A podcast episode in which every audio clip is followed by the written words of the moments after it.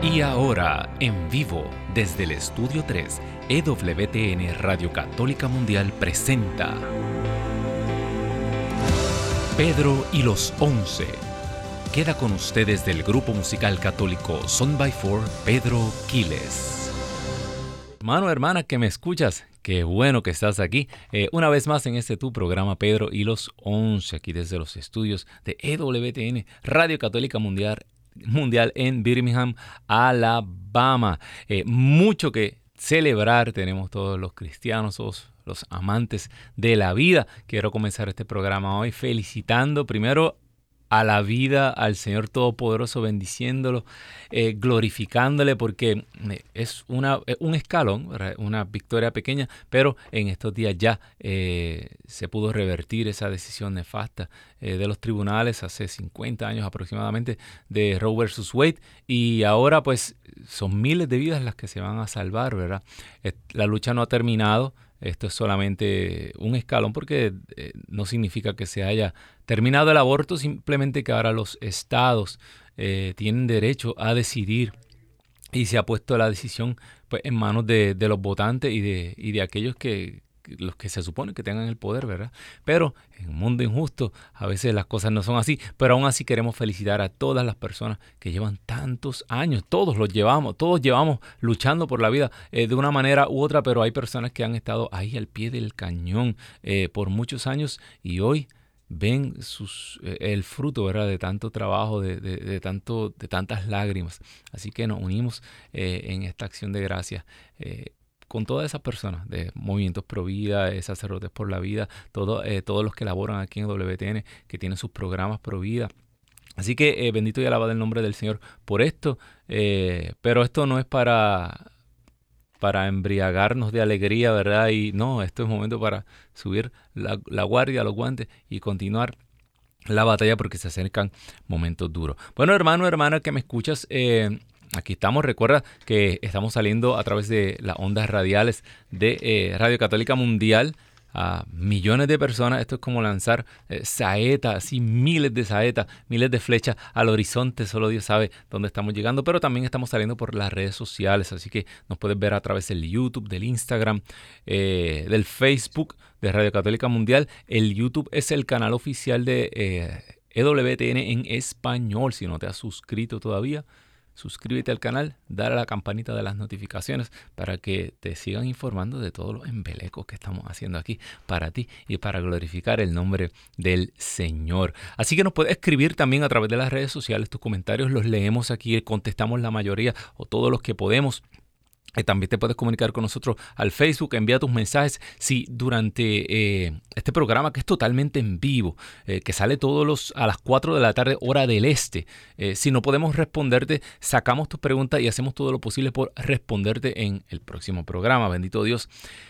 También los números telefónicos los voy a decir ahora para que los anotes. Usualmente la gente ahora como que lo oye, mm, pero como a mitad de programa cuando yo los repito, ahí es que están como encendidos y ahí como que el espíritu empieza a darle así de, coscorrones. Y ahí es que llaman, pero lo sigo anunciando al principio. El número a llamar aquí en los Estados Unidos es el 1866 398 6377. Ese es un número libre de cargos aquí en los Estados Unidos continentales 1866-398-6377. Internacionalmente, si está toda mi, gente linda en Latinoamérica, en Europa, si estás desvelado, está a otra hora, no importa, nos puedes llamar ahora mismo al 1205-271-2976. Repito, 1205-271. 2976. Ese es el número internacional libre de cargos. Puedes llamar ahora mismo para peticiones, para oración. Oramos contigo. Este es un programa especial aquí, ¿verdad? Aquí lo ponemos a usted a orar también. Aquí no hay, eh, eh, no hay, eh, como la palabra, no hay eh, Daniel se me fue la palabra, se me está tanto inglés que escucho, ahora se me olvida el español. No hay pereza, no hay pereza en la oración. Aquí usted ora con nosotros, nos unimos todos, nos ponemos de acuerdo y todo lo que al, pidamos al Padre, el Padre siempre nos escucha. Si estamos seguros de que nos escucha, estamos también seguros de que ha conseguido aquello que le hemos pedido. Así que llama ahora mismo. Y sin más preámbulos, nos vamos hoy a la parábola del día.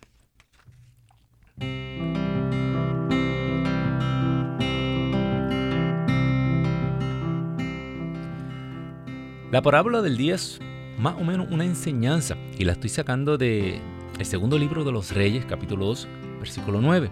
Y se trata de esta frase que tú y yo escuchamos en la Biblia.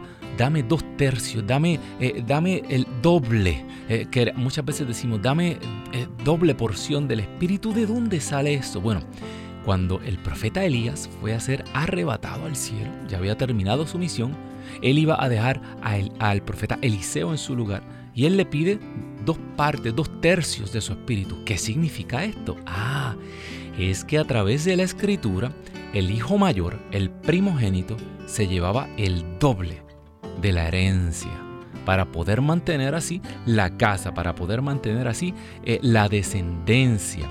Pero ¿sabes qué? A veces nos pasamos mirando hacia el lado y decimos, ¿por qué Dios no me ha dado más?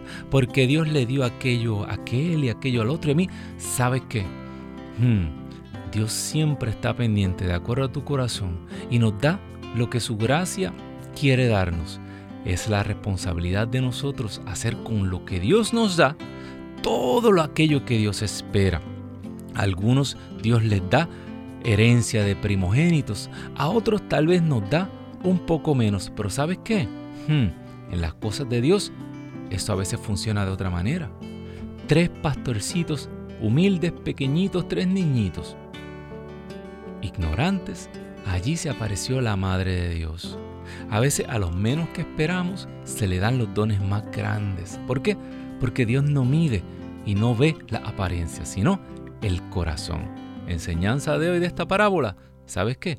Vamos a aceptar todo lo que Dios nos da, hacer todo lo que podemos con lo que Dios nos da y a no seguir mirando hacia el lado. Tal vez tú eres un primogénito y no lo sabes.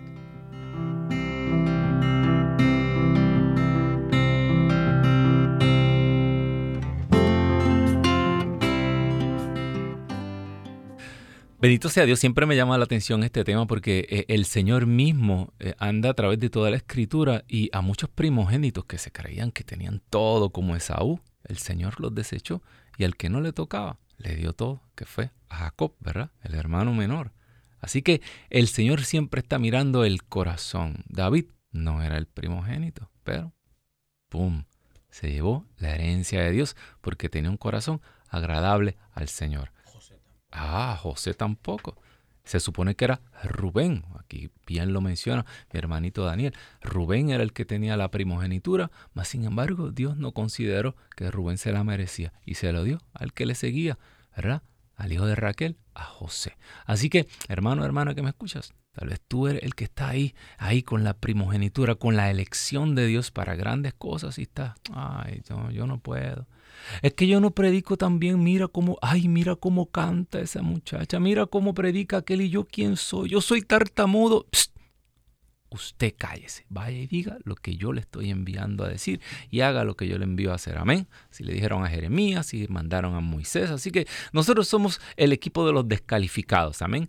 A veces yo pienso que Jesús se pasó por toda Judea y por Galilea y agarró lo que, lo que le sobró a todo el mundo y con eso construyó un nuevo pueblo santo para alabanza y gloria de su nombre. Amén. Así que hermano, hermana que me, que me escuchas, deja de estar mirándote al espejo porque lo que tú estás viendo no es lo que Dios está viendo. Dios está viendo lo que Él va a lograr con su gracia y su poder, tu futuro. Amén. Así que bendito y alabado el nombre del Señor. El tema de hoy, eh, muchas personas se estarán preguntando, ¿cómo que es eso? Que vamos a perder un barco, pero el hermano, Pedro no nos hizo un puente, eh, ninguna vida se perderá. Ah, eso yo lo estoy sacando de un texto que es muy cercano a mi corazón y está en Hechos de los Apóstoles, capítulo 27, versículo 9. Si usted va a Hechos de los Apóstoles 27, se va a encontrar uno de los naufragios de Pablo, pero ese naufragio es bien especial.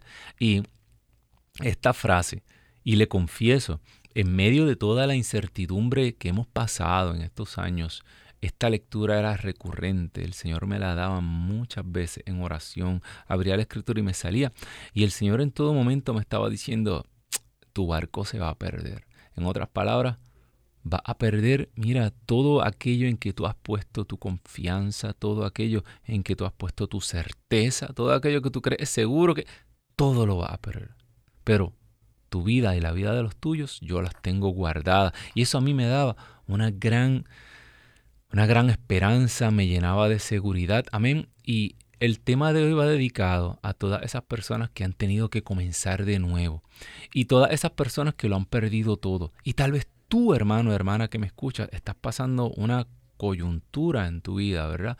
Y estás enfrentando la posibilidad de perder todo. Todo aquello en que tú confiabas, todo aquello en que tú ponías tu confianza, tu seguridad, tú que creías que ya te, como el de la Biblia, ah, voy a construir graneros más grandes para acumular mi trigo y ahí voy a pasar el resto de mi vida comiendo, bebiendo, pasándola bien y ¡zas! Llega el Señor y dice, tú no sabes si esta noche vengo por tu vida. Y sabes que el Señor no ama tanto y a sus como decía al principio, a sus elegidos, a sus primogénitos, a veces el Señor nos toca más fuerte porque Él tiene planes para nosotros y de alguna manera Él tiene que hacer que tú y yo nos demos cuenta cuáles son las cosas que realmente importan. Vamos a comenzar con la lectura. Eh, yo estoy seguro que muchas personas no habían visto esto de esta manera. Perder el barco, perder eh, eh, todo, eh, tener que perder una casa, perder un empleo, perder el sitio que tú amas, tu patria, tu familia, y tener que irte a un sitio lejano como Jonás ahí haciendo berrinche y pataleta, uno viene, así viene uno, porque no te va a decir, no, escuché la voz de Dios, habla Señor, que tu siervo escucha, eso es muy bonito decirlo, pero cuando le toca a uno, ahí uno viene, el Señor trae a uno así como a berrinche limpio, como el burro, así con el freno clavado, así arrastrando a uno. Así me trajeron a mí aquí a Birmingham. Y estoy seguro que... ¿Por qué te ríes, Daniel? Eh, y así, nos traen a muchos, ¿verdad? Hermano, hermana, que me escuchas, comienza el texto en el capítulo, en el versículo 9 del capítulo 27 de Hechos del Apóstol. Dice que habría transcurrido bastante tiempo, la navegación era peligrosa, pues incluso había pasado el ayuno y Pablo le advertía, ellos, ellos tenían que hacer un viaje. Y Pablo le advertía, amigos, veo que la navegación va a traer gran peligro y grave daño, no solo para el cargamento, la nave, sino también para nuestras propias personas. Y aquí donde viene el detalle, en el versículo 11 dice, pero el centurión daba más crédito al piloto y al patrón que a las palabras de Pablo. Punto número uno. Si obedeciéramos a Dios y buscáramos la voluntad la opinión de Dios. Pero hermano Pedro, a mí yo me siento en un monólogo eterno, yo hablo y hablo para el cielo y no me contesta. Hermano, usted y yo no le servimos a un Dios mudo. Amén.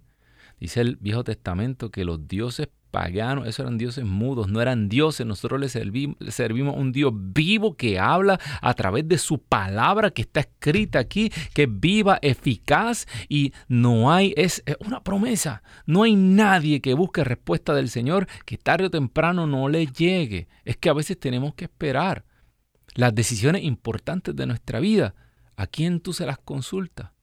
¿Cuál es tu piloto? ¿Cuál es el capitán de tu nave? ¿Quién está, ¿A quién tú le haces caso? Ah, pero nos ponemos a hacerle caso a los importantes de este mundo. Hemos tomado decisiones difíciles en estos pasados años, decisiones que han traído y traerán consecuencias. Y pregunto yo, ¿se las consultaste? ah, pero... Pero es que hermano, claro que sí, si el padre Rufino me dijo allá. Lo dice aquí la Biblia. Lo dice la tradición de la iglesia, lo dice el catecismo. Ah, pues sí, pues el Padre está muy bien. Pero si le está diciendo otra cosa contraria, lo, y le digo esto, porque hermano, hermana, que me escuchas, vienen días en que hasta la Biblia va a ser contradecida por personas religiosas. Y dice San Pablo, aunque sea un ángel de luz, escúchelo bien, usted sabe quién es el ángel de luz, ¿verdad? Ay, yo no le necesito decir estas cosas. El ángel de luz, ¿verdad? Aquel, eh, aunque venga y baje un ángel de luz y contradiga mi doctrina. San Pablo dio su vida por una doctrina. San Pablo no decía, aquí está el nombre de Cristo, tómelo y haga lo que quiera con él, y aquí está el Espíritu, y ¡zas! Y el Espíritu San Pablo le dejó reglas, le dejó normas, le dejó leyes a todas estas comunidades y él le decía a Timoteo, a sus hijos, a, a, los sacerdotes que él había ordenado, Timoteo, Tito, él le decía, cuiden este depósito de doctrina. ¿Por qué? Hermano, hermana, que me escuchas, porque en tiempos difíciles, mire, se le aparece una persona, dice, Dios me dijo, el Espíritu habló. Y se le aparece otra y le dice lo mismo.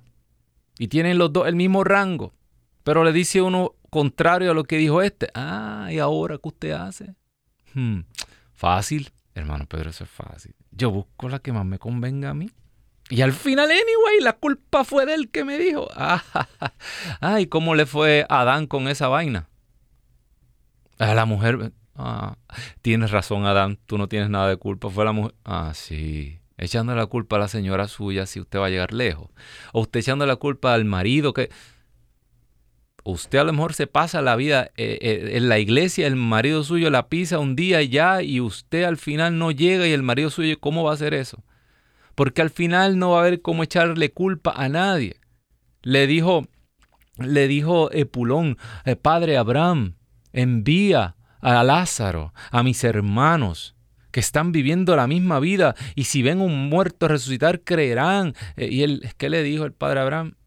No, mi hijo, no. Ahí tienen la ley y los profetas. Si usted está esperando que venga una revelación del cielo, un fuego, un meteoro y le diga a usted lo que usted tiene que hacer cuando aquí está escrito hace dos mil años y pico y más, porque hay libros mucho más antiguos aquí, y si eso no pasa, ¿a quién le va a echar la culpa? No, hermano, hermana que me escucha, conviértase. Hoy, esto es duro. Esto es duro. El que le diga que nosotros somos una... Re, eh, eh, venga, mire, el catolicismo, esto es, esto es blanditito, esto es suavecito. Tranquilo, aquí no exigen tanto. No te piden el diezmo, esta es más barata. De todas las religiones, la, mire, aquí usted entra, se va calladito. No, eh, esta es la más dura. Si usted quiere seguir esto, esto es lo más duro. Esto es una religión que es divisiva. Sí, ustedes en el mundo, pero no son del mundo. Yo repito esto una y otra vez. Los romanos no tenían problemas con los demás dioses, ellos tenían un montón de dioses. El problema del dios cristiano, aquel que Pablo anunciaba, aquel que en Atenas dijo, ese pedestal donde dice al Dios desconocido, ese es el que yo predico. ¿Sabes qué?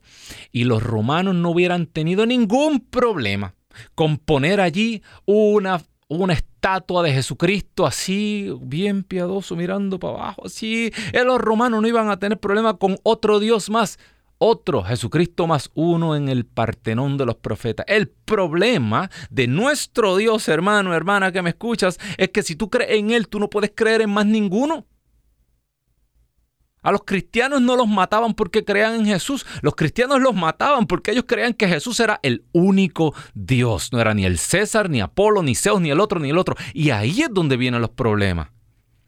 Porque es fácil yo decir yo creo en Cristo. Pero todo lo demás está chévere, está bien y aquello está bien, y lo que tú crees está bien, y el que cree allá en los chakras, las piedras, el que cree aquí en Madre Tierra, el que cree en todo el mundo está bien, tranquilo, somos la hermandad, besito, no besamitos. Eso no es lo que dice el cristianismo, el cristianismo dice, el que crea en este, en el de Pablo, en el de Juan, en el de Santiago, en el de Pedro, en el de Mateo, el que crea en este Cristo, no el que predican por ahí, se salvará. Y el que no, ay, si yo digo esto, Daniel me, me pone un pip, yo no puedo decir esas cosas así, se condenará. Hermano, eso está duro. O sea que tenemos que coger, y aquí Pablo le está diciendo, o siguen a sus pilotos, a sus capitanes, no importa el rango que tenga, no importa qué cuello esté usando, corbata, cuello clerical, no importa el cuello que esté usando. Aquí está la ley, los profetas, llevamos dos mil años de iglesia. A esta altura nadie va a tener excusa. Si la Biblia dice esto es pecado, esto es pecado, punto y se acabó. Si la Biblia dice estos, los que hagan estas cosas no heredarán el reino de los cielos, no lo heredarán y se acabó. Dele la vuelta como quiera darle la vuelta. Antiel, hace unos días, eh, esta misma Biblia, la Jerusalén, que ahora ah, yo no sabía que ahora Jesucristo nos había convertido, ya Jesucristo no nos convirtió en pescador de hombres. Ahora somos pescadores de personas.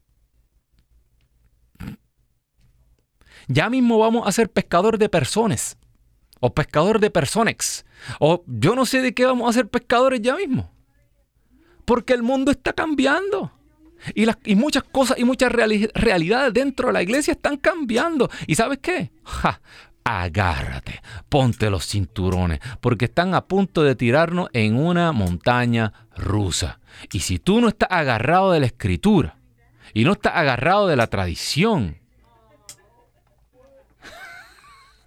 no, no se preocupen, eh, eso no es aquí dentro del estudio. Pero, eh, hermano, hermana que me escuchas, hoy le dijo, le dijo el profeta a Elías, al pueblo desde la cima del monte, aquí está Baal, aquí está el Dios verdadero, escojan ustedes. ¿A quién van a servir? ¿Si a Dios o a Baal? ¿Por qué siguen? Eh, me gusta la, la, traducción, dice, ¿por qué siguen con una muleta? ¿Por qué siguen utilizando muleta? Y el Señor nos pregunta hoy, ¿o Dios o el ángel de luz? Ni quiera saber. Y San Pablo le dijo eso. Y ellos escogieron seguir a los líderes de este mundo, los expertos de este mundo, los científicos de este mundo. Ahí, ¿sabe dónde lo llevaron eso? En contra del viento, a enfrentar la tormenta, el huracán. Y viene tormenta, hermano, hermana, que me escuchas, viene tormenta. Hemos tenido uno que otro triunfo en estos días, pero viene tormenta. Prepárate, hermano, porque el huracán pasó. Tal vez estamos en el ojo del huracán, pero si tú no estás familiarizado, porque no has vivido en el Caribe, no has vivido eh, eh, en una isla tropical, no has vivido en las costas, eso pasa para un lado y cuando viene la virazón pasa para el otro. Y lo que ablandó la primera parte lo arranca a la otra que viene en la otra dirección. Así es. Y si no estamos listos, hermano, hermana, que me escuchas, no vamos a sobrevivir. Dice la palabra de Dios que en el final, si el Señor no acortara esos días, hasta los elegidos, ni siquiera nosotros nos salvaríamos. O sea que lo que viene es fuerte. Y eso fue lo que les pasó a estos hombres, bendito y alabado el nombre del Señor. Dice que comenzó a soplar el viento, eh, eh, comenzaron a darse cuenta que la nave se comenzaba a despedazar Voy, al versículo 21. Tengo aquí mi papel porque tengo mi enseñanza. La primera, obedezca, confía en su Dios y no en los hombres. El Señor dejó una ley, el Señor dejó unos mandamientos, unos preceptos y el Señor te habla en la oración. Vamos a seguir el versículo 11. ¿Sabe que a veces hay que morir y perderlo todo para darse cuenta de las cosas que verdaderamente valen en la vida? Hace poco estaba hablando con un hermano y, me estaba contando que a raíz era, un comerciante, eh, tenía un negocio muy próspero. Eh, su esposa siempre estaba en las cosas de Dios y, desde que yo vi a ese hombre, lo conocí una sola vez, eh, algo en mi corazón me dijo que era un hombre bueno, era un hombre generoso, un hombre que, quería hacer el bien, pero a la misma vez se veía que estaba atado por muchas cosas el dinero, sus vicios, sus cosas. Y la mujer siempre oraba y, su esposa eh, me decía, es que hace esto, hace aquello, eh, eh, yo no sé si yo pueda. Y yo no sé por qué, yo le decía, él es un hombre bueno, vamos a seguir orando, vamos a seguir orando. A raíz de todo esto que pasó en estos pasados años, perdió todo. Perdió todo, perdió negocio, dinero, todo, se vio prácticamente en la calle. Pero cuando hablé con ellos la última vez, estaban felices. Y especialmente la esposa me dice, esto es un hombre nuevo. Lo perdimos todo, sufrimos, eh, eh, eh, nos enfermamos, pero nos hemos reconciliado. Hemos pedido el sacramento del matrimonio. Nos hemos casado. Ahora él tiene un trabajo nuevo y le va súper bien. Y ya no tenemos otro montón de cosas que teníamos antes, pero ahora el Señor está en nuestras vidas. Ahora somos felices. Ahora yo le digo, hermano, hermana, que me escuchas. Necesita el Señor realmente hundir tu barco y que tú pierdas todo para tú darte cuenta de lo que verdaderamente importa. Vamos a seguir la lectura. Mira lo que importaba aquí. Dice la palabra de Dios en el versículo 21 que hacían días que no habíamos comido. Entonces Pablo se puso en pie en medio de ellos y le dijo, amigos, mejor hubiera sido que me hubieran escuchado y no nos hubiéramos hecho a la mar, pero y nos hubiéramos ahorrado este peligro y esta pérdida. Pero ahora os recomiendo que tengáis buen ánimo, que tengas qué? Buen ánimo. Porque ninguna de vuestras vidas se perderá, solamente la nave. ¿Sabes qué? Por más problemas que podamos pasar, por más pérdidas, mire, a veces son, nosotros sufrimos tanto por las cosas materiales, por nuestro ego, por nuestros sueños vanos, eh, lo que queremos hacer, por, pero a veces, en mi caso, cuando yo miro a mi alrededor y yo veo a mi esposa y a mis hijos, yo digo, ¿sabes qué, Señor? Gracias. Que se pierda todo, que se pierda el barco, pero guárdame a estos. Y eso fue lo que el Señor me dijo a través de esta lectura, a través de toda esta crisis que hemos pasado. El Señor me dejaba saber cada instante, se va a perder todo esto. Barco, ministerio, eh, eh, la manera en que tú vives, la manera en que tú viajas, la manera en que tú te ganas la vida, todo se va a perder. Pero sus vidas las tengo yo. Igual que decía, eh, le decía Job a Satanás, su vida no la puedes tocar. Satanás decía, pero ¿qué, tú tienes? Tú lo tienes cercado a él. Pues asimismo, hermano, hermana, que me escuchas, el Señor te tiene cercado, cercada a ti, a ti, las vidas de los tuyos. No te preocupes tanto por las otras cosas. Quiero repetir los números telefónicos para que nos llames ahora mismo al 1866 398 6377. Repito, 1866 398 6377 7. Internacionalmente te comunicas con nosotros también de, libre de cargos al 1205-271-2976. Repito, 1-205-271-2976. Si tú estás pasando por una cosa parecida, tal vez es una enfermedad que ha llegado a tu vida, tal vez tú sientes que eh, eh, tu barco se hunde. ¿Sabes qué? Esto aplica también a la iglesia. Mira la imagen, la figura de la barca, una figura clásica de la iglesia. ¿Qué tal? ¿Qué tal si vamos a perder esta nave y lo que el Señor está buscando es restaurar nuestras vidas, restaurar su remanente y tal vez esa apariencia y lo que vemos y muchas personas creemos que es la iglesia, mucho de eso se va a perder?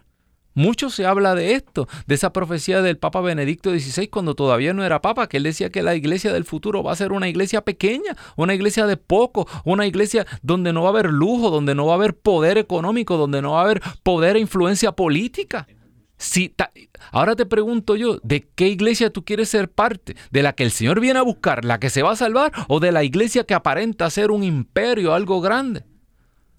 Porque muchas personas, yo hablo con muchas personas y me dicen, eh, hermano Pedro, ¿qué está pasando? Estamos confundidos, escuchamos que dicen cosas así, cosas contradictorias, mira lo que está pasando por allá y, y otra iglesia de por allá diciendo esto. Hermano, tranquilo. Todo esto está en el plan de Dios. Según dice la palabra, ah, vamos a continuar leyendo porque esto mismo que está diciendo aquí, esta es nuestra historia, tanto la historia de tu vida personal como la historia de nosotros como iglesia. Dice la palabra de Dios que San Pablo le dijo que no se iba a perder las vidas, sino la barca. Dice, pues esta noche se me ha presentado un ángel de Dios a quien pertenezco y a quien yo doy culto, que me ha dicho, no temas Pablo, tú tienes que comparecer ante el, ante el César. Aquí es donde viene el verdadero propósito de Dios. Tal vez tú estás luchando en tu vida, pero no te has dado cuenta cuál es el propósito de tu vida, para que tú tienes esa barca, para que Dios te ha dado lo que te ha dado. Es para que tú des un testimonio y tú estés en una misión. Bendito Dios. Tenemos una llamada desde Dallas y nos eh, se comunica con nosotros la hermana Norma. Muy buenas tardes, hermana Norma. Buenas tardes, bendiciones. Bendiciones a usted también. Cuéntenos. Mire, pues yo estoy escuchando el programa y yo siento que ahora sido mi día porque ya tiene desde que salieron ustedes en el programa, yo los he estado escuchando. Amén. Y me ha encantado bastante su programa, es de mucha ayuda, de mucha bendición. Y pues no, no, no he tenido la oportunidad de, de, hablar, pero hoy yo creo que Dios me ha dado que es el gran día. Y pues eh, como lo que estaba diciendo ahorita, pues ah, ahorita ha llegado un problema, pero desde que llegó yo dije, Señor, tú te vas a hacer cargo de él, nosotros nos rendimos a ti, nos abandonamos en ti, tú ocúpate de todo. Le digo, nos vamos a subir a la barca y tú vas a ser el que vas a llevar el remo. Y este, pues oye, como de verdad, entonces este, yo dije, ay, hoy es mi gran día, yo voy a pedir este que me acompañen a orar por mi familia, por ese problema que Dios lo conoce. Y pues nada más para que nosotros no tengamos miedo ni ansiedad. Y es nomás por eso que estoy hablando. Bendito a Dios, hermana Norma. Claro que sí. Vamos a orar porque es exactamente lo que el Señor nos trae a través de esta palabra. Pablo estuvo allí para reconfortar esa tripulación. Y usted ha sido llamada en esta tarde a que usted como Pablo se levante y reconforte la tripulación de su barco. Porque el Señor le ha hablado, igual que le habló a Pablo. Y, la confianza fue tal que eh, Pablo dijo, vamos a cenar, vamos a comer. hay una referencia eucarística, sacramental. Vamos a comer.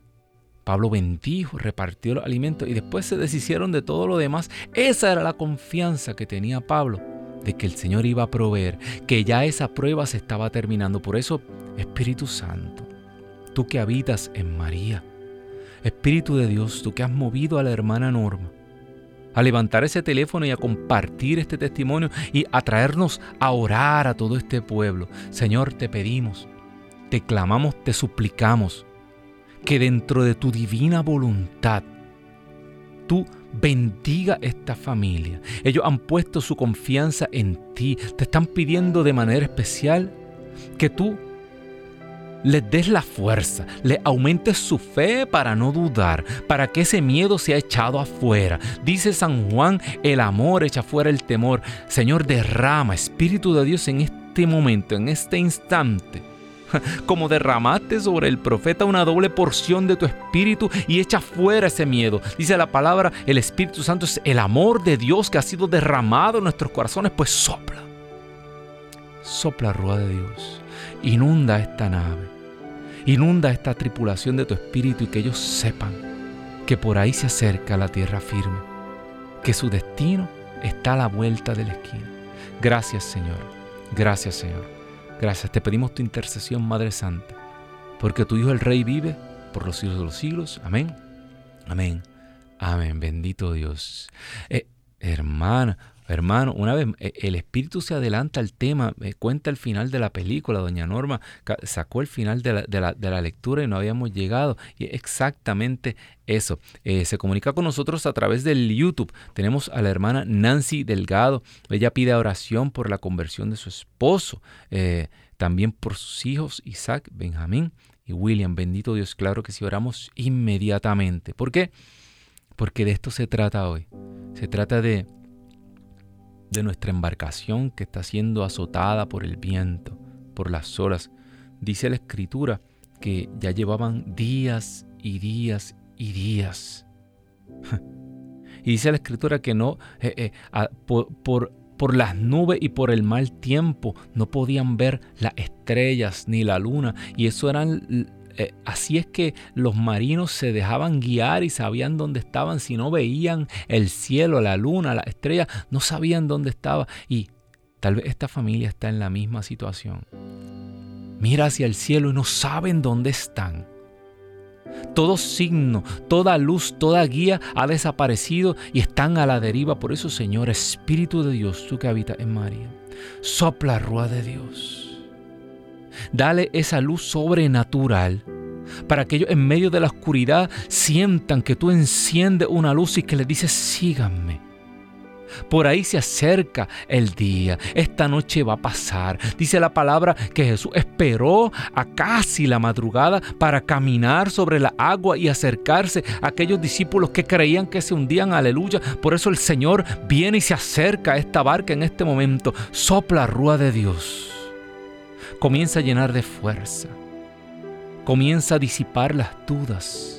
Y comienza, Señor, a abrir un trecho entre las nubes para que los rayos de tu luz comiencen a penetrar en este momento y ellos sepan que están a salvo, que muchas cosas se pueden perder en su barca, pero sus vidas han sido compradas con la sangre del Cordero y no se perderán. Esto te lo pedimos, Señor, y sabemos que, que lo hemos recibido, porque tú, Señor, eres Rey por los siglos de los siglos. Amén, amén y amén. Ánimo, Nancy. Tu, las vidas en tu tripulación están seguras. Sigue clamando, sigue clamando que el Señor te va a dar esa señal, igual que le dio a esta tripulación. Es increíble, hermano, hermana que me escuchas. Eh,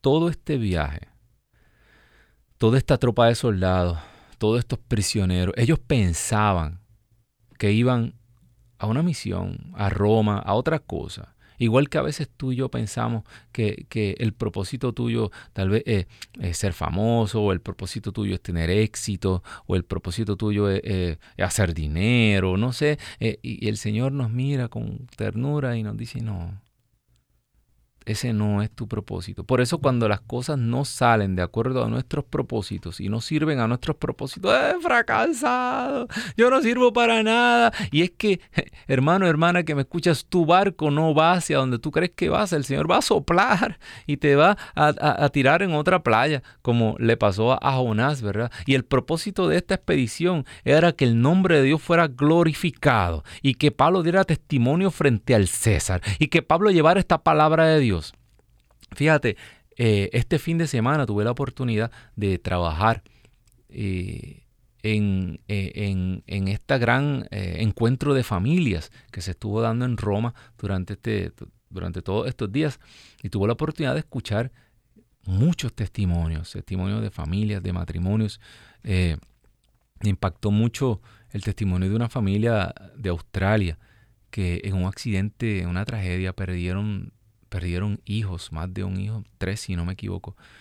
Y, estaba toda la familia ahí dando testimonio, el esposo, la esposa, eh, su, hija más grande, un bebé en sus brazos, todo. Eh, y yo decía, este, eh, el hecho de, de esa familia estar allí, de pie, como Pablo dando gloria al nombre de Jesucristo, dando testimonio del nombre de Dios, Dios existe, el poder, eso es poder de Dios porque solamente el poder de Dios puede sanar y levantar una familia después de una tragedia de esta magnitud. No importa, hermano, hermana, que me escuchas lo que tú estás pasando. No hay nada que el Señor no pueda restaurar. Dice la palabra de yo he venido a hacer todas las cosas nuevas. Yo he venido a deshacer las obras del diablo. No importa lo que pase en tu matrimonio, lo que haya pasado, no importa tu pasado, tus pecados, no importa en qué problema estén tus hijos, en qué problema estén tus padres, no importa. Me hablaba, eh, me, hablaba el hermano aquí de, un joven de San Diego que está metido en tremendo problema porque causó un accidente de tránsito y eh, eh, fue una tragedia, pues sabes que en ese eh, tal vez va a perder todo. Tal vez pierda hasta su libertad. Se pierde la nave, pero su vida no se pierde. Aleluya. Oramos por este joven. Oramos por este joven de manera especial. Porque en medio de esta tribulación, en medio de esta tormenta, mucho se va a perder, pero el Señor lo va a levantar, aleluya, y el Señor va a mostrar propósito. El único que puede sacar algo bueno, algo glorioso de una tragedia, es Cristo Jesús. Cuando se acaba el vino, cuando se acaba la esperanza, cuando ya no hay fe, cuando no hay futuro ahí es que el ser humano clama el nombre de Dios. Y ahí es que Dios dice, ahora voy yo a obrar. Ahora es que yo me voy a mover para que tú sepas, como decía San Pablo, que no es tu fuerza, que es tu debilidad, que es en tu debilidad que yo me manifiesto. Y San Pablo decía, cuando soy débil es que soy fuerte, porque el Señor quiere que todo el mundo sepa que no eres tú, que no soy yo, que es Cristo que vive en mí, aleluya. Por eso, Señor, te pedimos que le muestres propósito a este joven. Que él completamente se lance a tus brazos se tire en tus manos, que acepte tu voluntad y que le dé gloria a Dios, porque tú te vas a manifestar en su vida, bendito Dios. A través del, face, del Facebook se comunican con nosotros también. Yo amo a Dios. Pide oración por su mamá, María, y por sus hermanos, Señor. Te pedimos por este anónimo que está pidiendo por su familia. Oh Señor, es nuestra tripulación, es nuestro barco, es nuestra preocupación más grande, nuestros hijos, nuestra familia. Sopla rúa de Dios. Déjale saber a esta persona, a este siervo, a esta sierva, que las, que las cosas del reino no son de empujar, no son, son de alar, que con nuestro testimonio, con nuestra vida, con nuestra entrega, cuando nosotros nos hacemos y nos ofrendamos a nosotros mismos como sacrificio vivo, es que el Señor comienza a alar a toda nuestra, familia, porque así dice la promesa, cree en el Señor Jesucristo.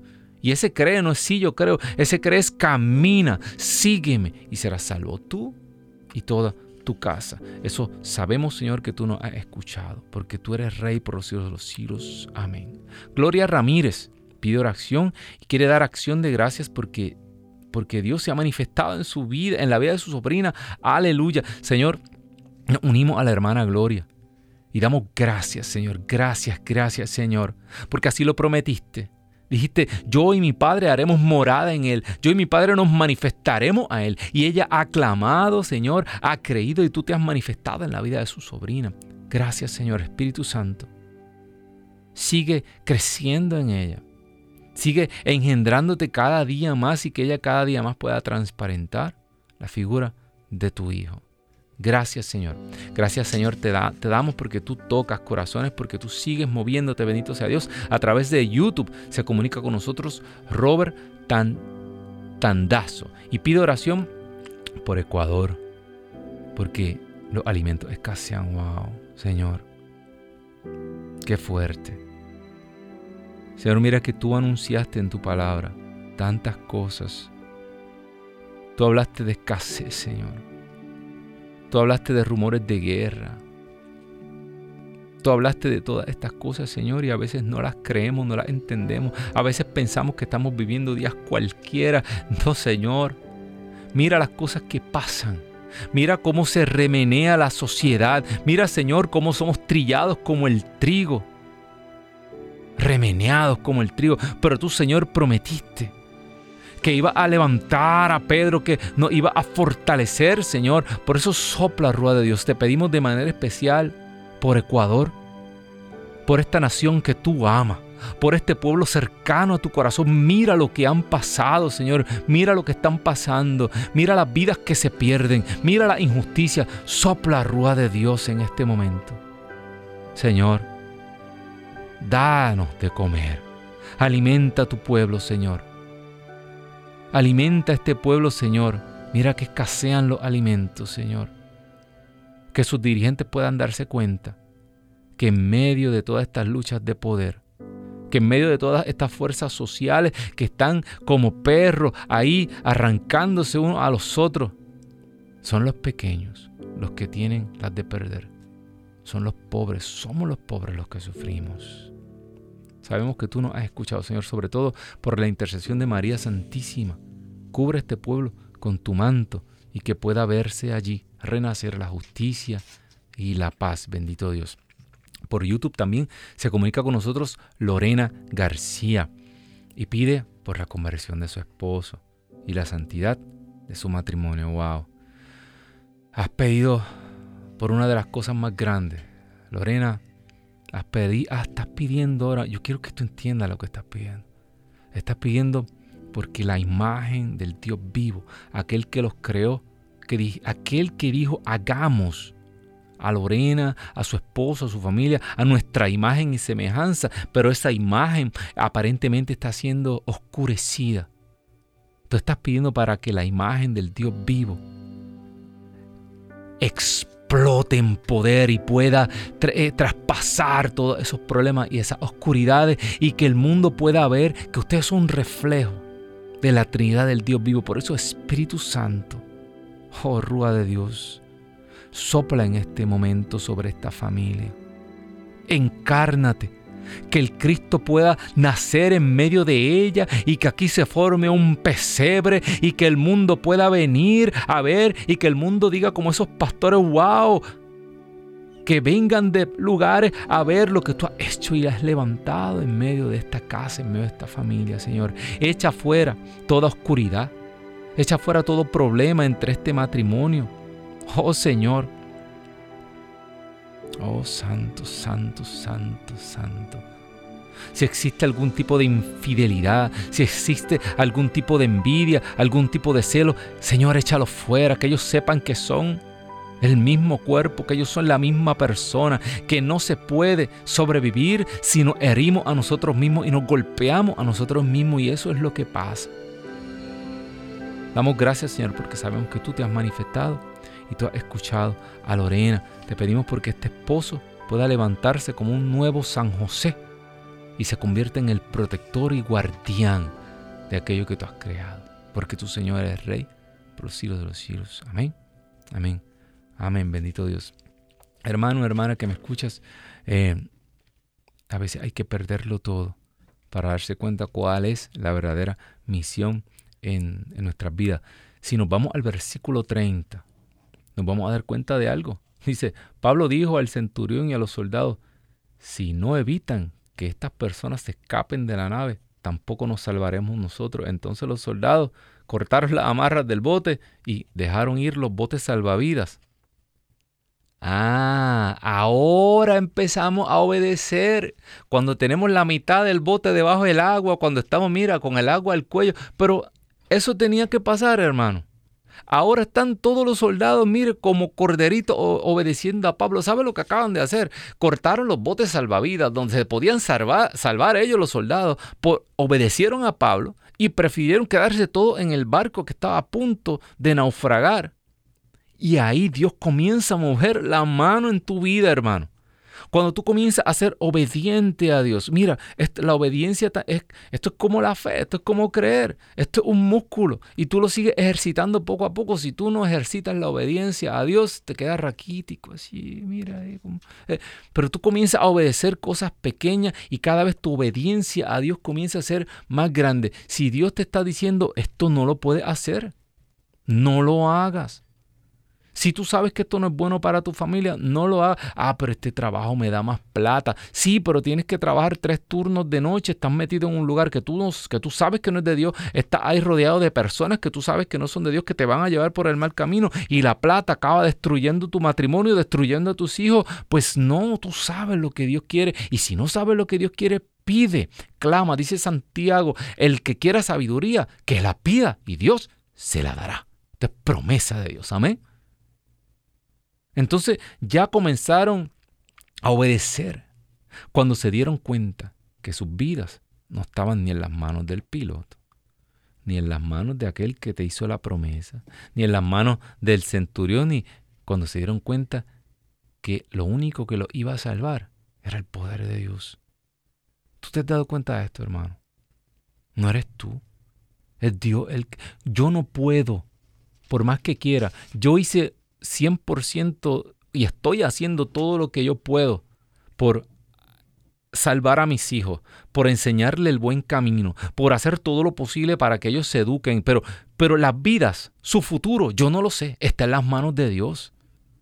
Llega un punto, hermano, en que ahí se tenemos que ponerle las cosas en las manos de Dios. Tantos padres que se comunican con nosotros, hermano Pedro, es mi hijo, mi hija. Y cuando, pero llega un momento en que están en las manos de Dios como padres, como, como madres, podemos orar, pero son adultos, tienen su manera de pensar, tienen su manera de ser, legalmente no podemos obligarlos a nada.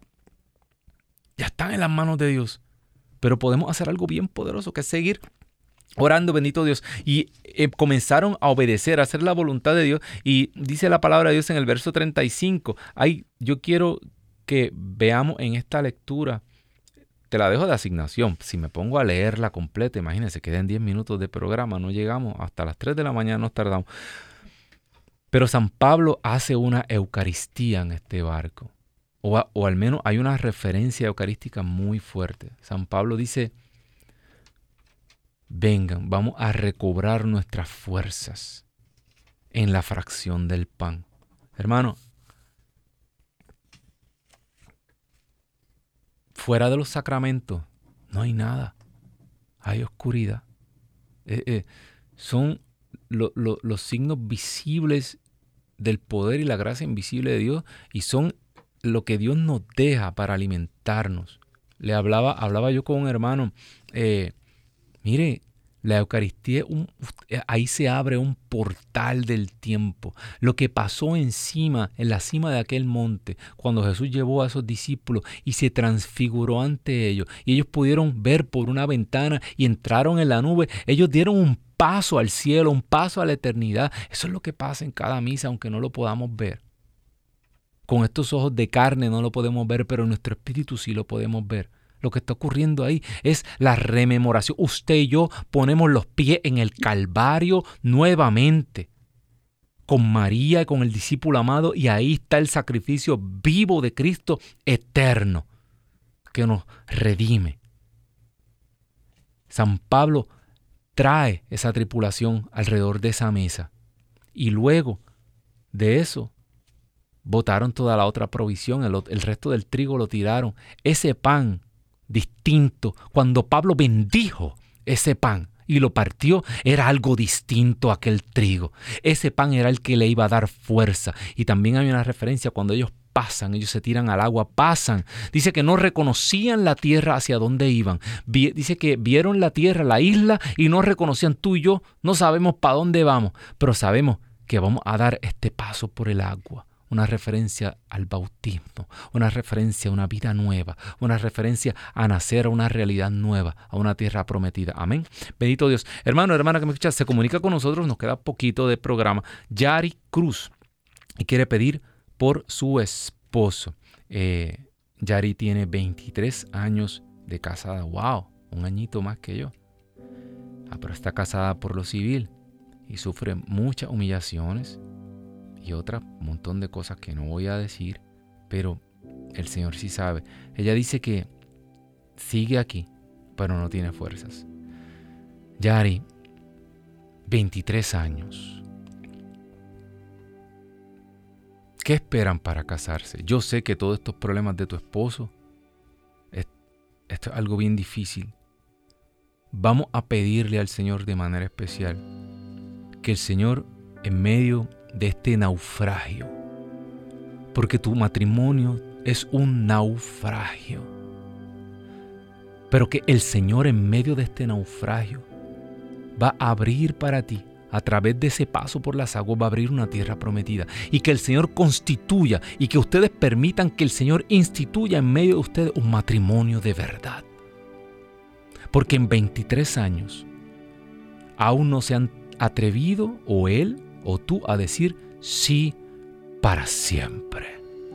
Y Dios no da cosas temporeras. Y cuando una pareja no se casa por la iglesia, por lo general es que está esperando un cambio, que está esperando algo mejor, que no se atreven a un compromiso, pues cuando ustedes digan es para siempre, Dios va a decir, yo lo constituyo una sola persona para siempre. Señor, en este momento sopla rúa de Dios Oh, mira este matrimonio, Madre Santa, te pido que intercedas de manera especial, igual que en aquellas bodas de Caná, porque las seis tinajas están vacías, aquella realidad imperfecta, aquel matrimonio imperfecto, aquel seis que no llega a la plenitud, aleluya, sopla rúa de Dios en este momento. Y en tinajas nuevas, Señor, aquí derrama un vino nuevo, aleluya, sopla rúa de Dios. Oh, santo, santo eres Señor. Levanta, Señor, un matrimonio para tu gloria. Yari, a un rosario diario por la vida y el alma de tu esposo y para que el Señor lo instituya como una nueva creación. Pídele a Mamá María, pídele a Mamá María y vamos a esperar ese testimonio que tú vas a dar pronto en el nombre poderoso del Señor. Bueno, hermano, hermana que me escuchas, recuerda eh, eh, por no, le, no le hagas caso a los capitanes de este mundo que tu barco va a naufragar. Y si naufraga es porque tenías que perderlo todo para darle el rostro a Dios. Amén. Así que con mucha fe, volvamos a los sacramentos, volvamos a la escritura y tienes una cita con nosotros el próximo lunes aquí en Pedro y los 11 totalmente en vivo 4 de la tarde hora del este dale share comparte este programa chao